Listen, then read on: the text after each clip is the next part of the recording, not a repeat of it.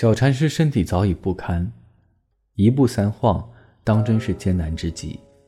来时倒也算是风雨无阻，可回去之时，却是十分的辛苦。几经辗转，回到寺庙之时，已是半年之后的事情了。曾经英俊非凡的小禅师，此时却是一个饱经沧桑的虚弱男子。小禅师跪在山门前，久久不敢敲响山门。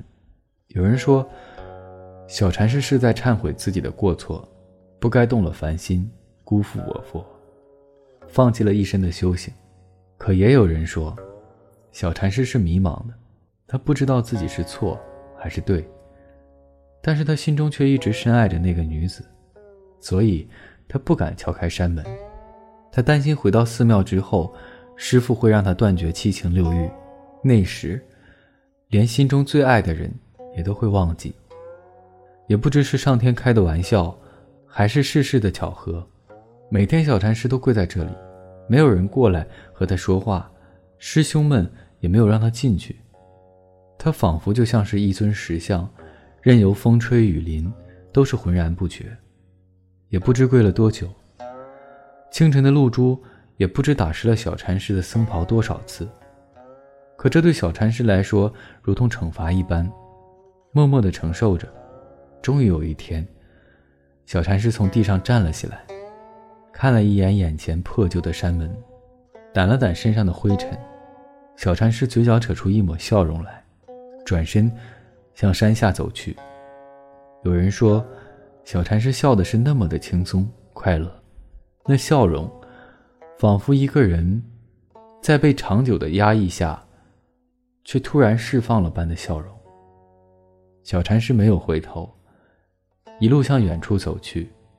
任由自己身心漂泊在新的旅程之中，他在期待着，期待着来生能与自己相爱的人再次相遇，所以，他甘心投入轮回。确实，小禅师想通了，他放弃了我佛，放弃了修行，他选择了爱情。不过，也有人说，这是上天的惩罚。小禅师没有遵守诺言。所以失去了继续修行的机会，只能依照誓言，生生世世永堕沉落。小禅师离去了，寺庙内的老方丈却还是愁眉不展，面对着面前孩童，叹息道：“你欠了安九这么多，难道就不做点什么吗？”那孩童正是多次指点与搭救小禅师之人。孩童嘴角也是一阵苦笑：“哎，这都是命。”命数早就已经定下了，我也无能为力。我原本以为，叫他放下，他就能放下前世情缘，不让他投诉，他就可以避开那女子。却不想，他还是去投诉了。这真是一场孽缘啊！难道你就不能一路跟着他，在投诉的时候使些手段？老方丈也有些怨气。那孩童又是无奈的摇了摇头。那女子，毕竟是我的生身之母，而她想团圆，我又怎好出面阻拦呢？况且，这确实是上天亏欠了那女子，难道上天的错也要一个无辜女子去承受吗？百年前，天下动荡，黎民不安，天上诸神不忍心黎民百姓受苦，所以派下麒麟子与不动尊菩萨。本想重整乾坤，再定山河，而不动尊菩萨先行下界，下界之后，西文入朝，从内瓦解朝纲；而麒麟子则是晚一步，习武招兵，从外攻打朝廷。上天是慈悲的，可奈何天上的一只青鸟与麒麟子有仇，在麒麟子投胎转世之时，提前下凡将小禅师的前世蛊惑一番，骗他逃婚而去。而那青鸟，则是暗中的狸猫换太子，自己与那女子洞房花烛，并且一路之上暗中帮助小禅师，迷惑他的心智，不但没有完成自己的任务，还与公主结了亲。虽然青鸟最后受到了严厉的惩罚，但麒麟子与不动尊菩萨因任务未曾完成，也同样受到了惩罚。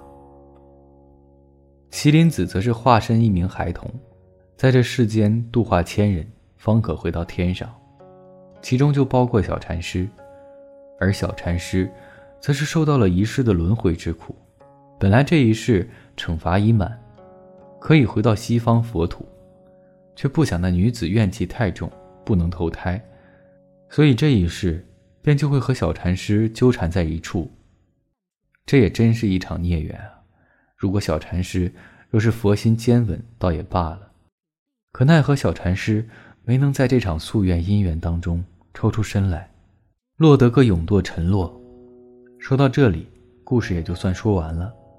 那老和尚看着我，半天不语，而我却有些着急了，放下了手中的茶杯，问道：“老和尚，那那个方丈是什么人啊？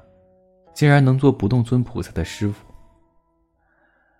那老和尚微微一笑，给我续了一杯茶。笑了笑，说道：“那老方丈不说也罢，喝茶吧，茶都凉了。”见老和尚话说一半，我心里更是着急。老和尚说话说一半，钝刀子杀人啊！你给我说清楚。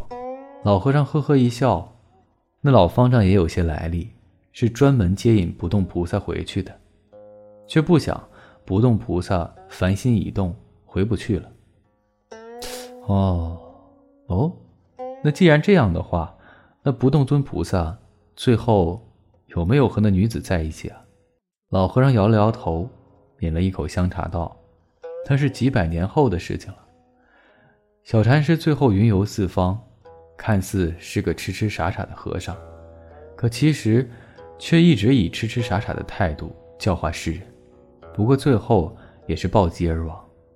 看我有些着急，老和尚接着说道：“好了。”我不逗你了。